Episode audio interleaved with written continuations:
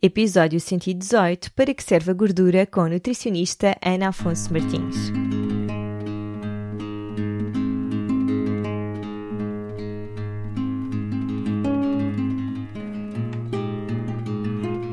Olá, eu sou a Cláudia e este é o Oficina Podcast. Todas as semanas trago-te um convidado a uma reflexão que te vão ajudar a viver de uma forma mais simples, feliz e consciente. No Oficina não existem verdades absolutas e aqui tudo é uma descoberta.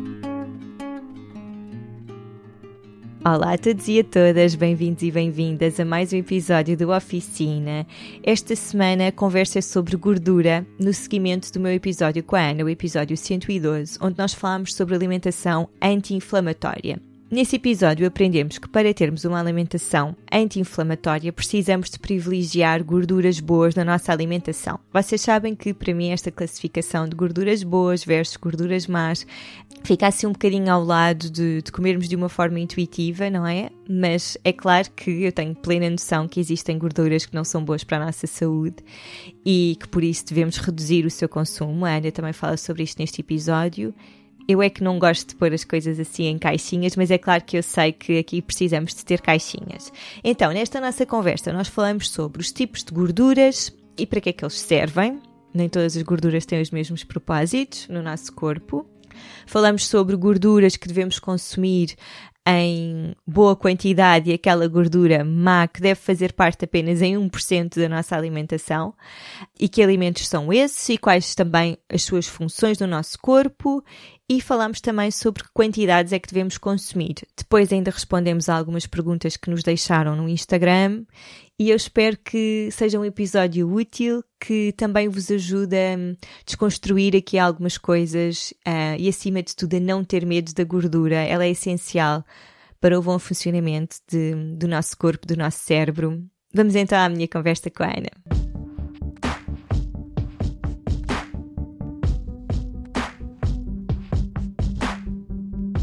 Olá Ana, bem-vinda novamente à oficina.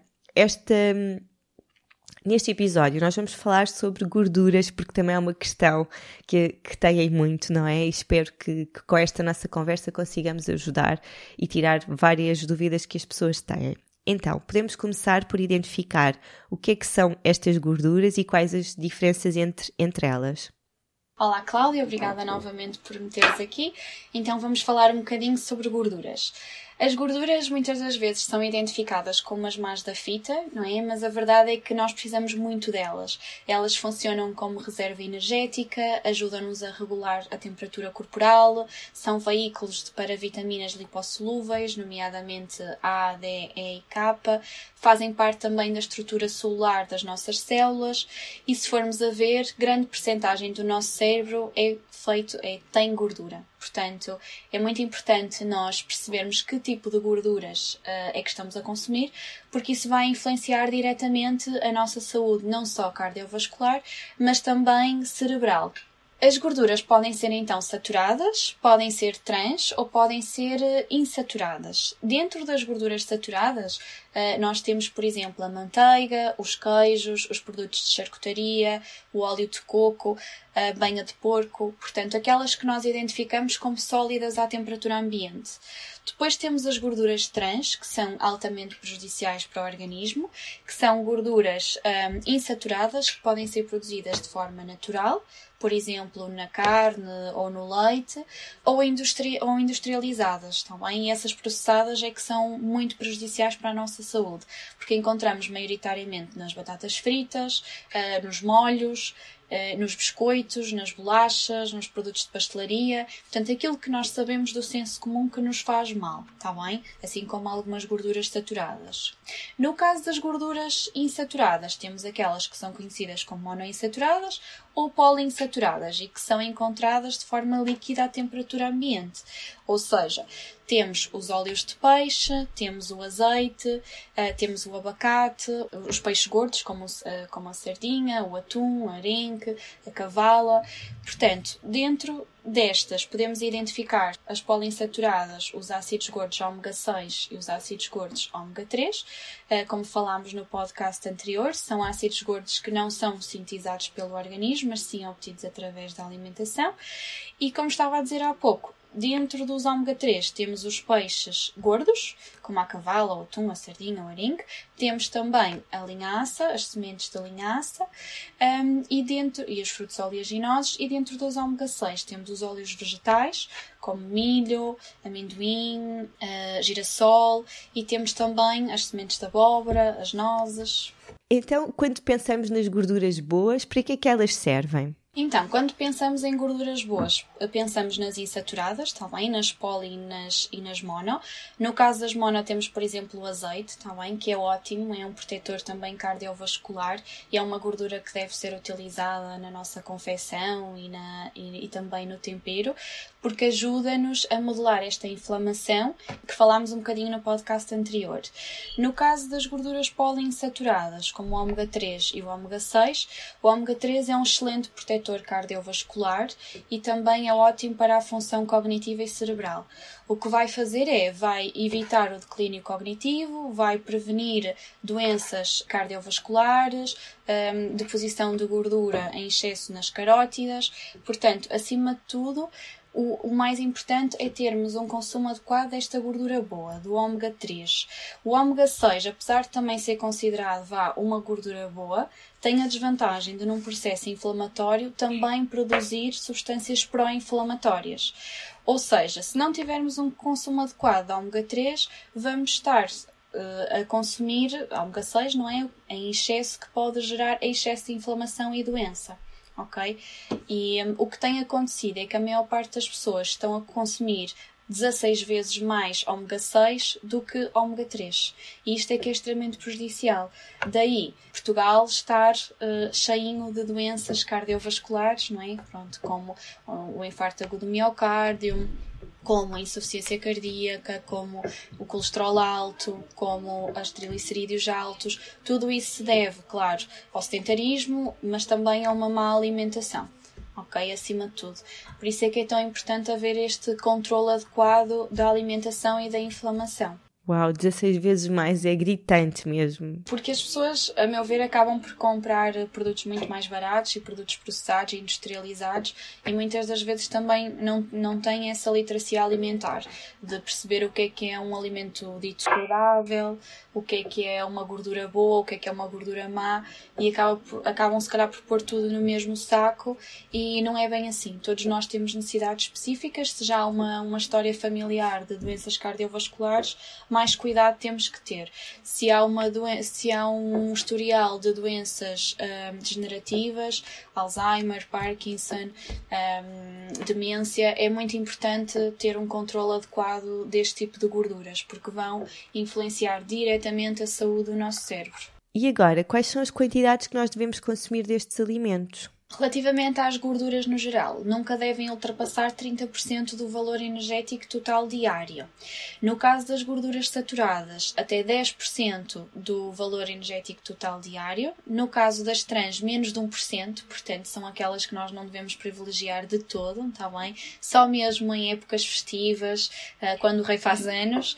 E no caso das insaturadas, eh, que são as e as, as monoinsaturadas poliinsaturadas, cerca de 20%, portanto, são os restantes. Portanto, é muito mais interessante optar por gorduras poliinsaturadas, está bem, monoinsaturadas, porque são essas que têm realmente mais vantagens e ajudam a combater um bocadinho estas doenças cardiovasculares, o colesterol, os triglicerídeos altos. Nesse sentido, eu sei que é uma pergunta que as pessoas vão fazer, é que combinações de alimentos é que podemos fazer para promover a ingestão destas gorduras? Então, acho muito importante obedecer um bocadinho aos princípios da dieta mediterrânica. Portanto, privilegiar o consumo de peixes gordos, um, como disse o arenque, a cavala, a sardinha, o salmão, porque são produtos ricos em gordura boa. Uh, utilizar o azeite na confeição e também no tempero. Utilizar o abacate nos pequenos almoços, ou meio da manhã, ou, como sobre, ou até como sobremesa. Uh, o óleo de linhaça é extremamente importante porque tem uma excelente proporção entre o ômega 6 e o ômega 3, portanto, não deve ser utilizado para cozinhar, mas pode ser utilizado como tempero. A linhaça pode ser utilizada para adicionar às sopas, às panquecas, aos iogurtes. É ótima também nesta hum, para, para aumentar o consumo de, de gordura boa. Mais coisas, frutos secos, muito importante, está bem? Como snack, a meio da manhã ou a meio da tarde, umas três nozes por dia, não sabe bem o que lhe fazia. uh, portanto, o mais importante é realmente olharmos para as gorduras boas, identificarmos onde é que elas estão nos alimentos e começar a usá-las diariamente. Agora vou fazer-te algumas perguntas que foram deixadas no nosso Instagram e que é todas as dúvidas: azeite ou óleo de coco, ghee ou manteiga? Na minha opinião, devemos sempre uh, privilegiar o azeite. O azeite é uma gordura insaturada, portanto tem todas aquelas vantagens que já foram faladas. Um, é uma gordura que, lá está, não é saturada, ao contrário da guia, ao contrário da manteiga e ao contrário do óleo de coco. Portanto, a preferir, eu acho que devemos sempre dar uh, dar preferência ao azeite. Claro que podemos utilizar de vez em quando o óleo de coco uh, na confecção de bolos, porque também tem uma consistência que, que ajuda bastante nos bolos, nas, nas panquecas, mas eu acho que um, o azeite é sempre a melhor gordura, seja para temperar, seja para confeccionar, precisamente por ser insaturada. E que tipo de azeite devemos consumir? O azeite, eu diria para escolhermos sempre o azeite virgem extra, está bem? Portanto, quando forem ao supermercado, tenham o cuidado de fazer a análise, está bem, ao rótulo e certificarem-se de que estão a comprar o virgem extra. Ok. Quanto já seria considerado excesso de nuts e óleo de coco e é pior que o azeite? Bem, essa já respondeste, mas quando é, quando é que podemos considerar consumir um excesso de frutos secos? Ora bem, quando é que é excesso de nozes? Não sei exatamente quando é que é excesso. Eu acho que nunca devemos ultrapassar, vá, as três nozes por dia. Três nozes, ou seja, seis metades. Acho que também temos que perceber como é que é o dia alimentar da pessoa uh, para nos certificarmos se come gorduras e que tipo de gorduras durante o resto do dia. Porque só fazendo essa análise é que nós conseguimos perceber se a pessoa está a comer em excesso uh, nozes ou não ou nozes ou outra gordura qualquer.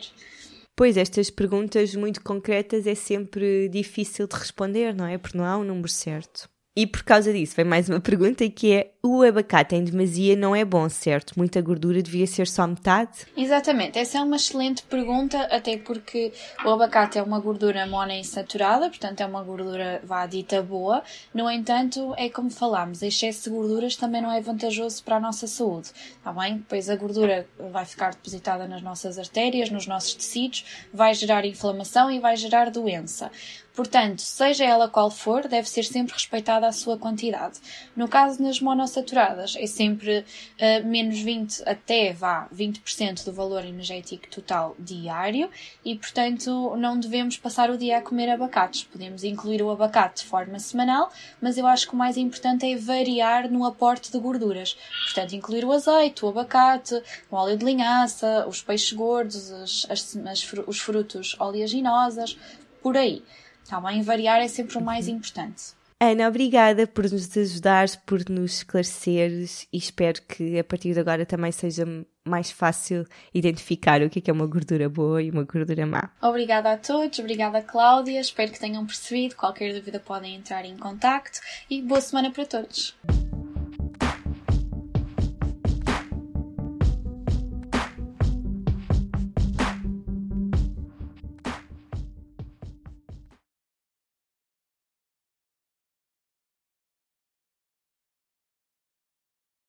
Obrigada por terem estado desse lado, espero que tenha sido útil. Partilhem o episódio com aquele amigo ou aquela amiga que foge da gordura a sete pés, que acha que se comer meio abacate já é o fim do mundo. Podem encontrar na descrição do episódio o link para a página da Ana e também para o episódio 112, onde falamos sobre alimentação inflamatória. Se não ouviram, ouçam por favor, porque vai fazer sentido aqui também com este enquadramento do episódio desta semana. Até para a semana, um dia cheio de sala interior.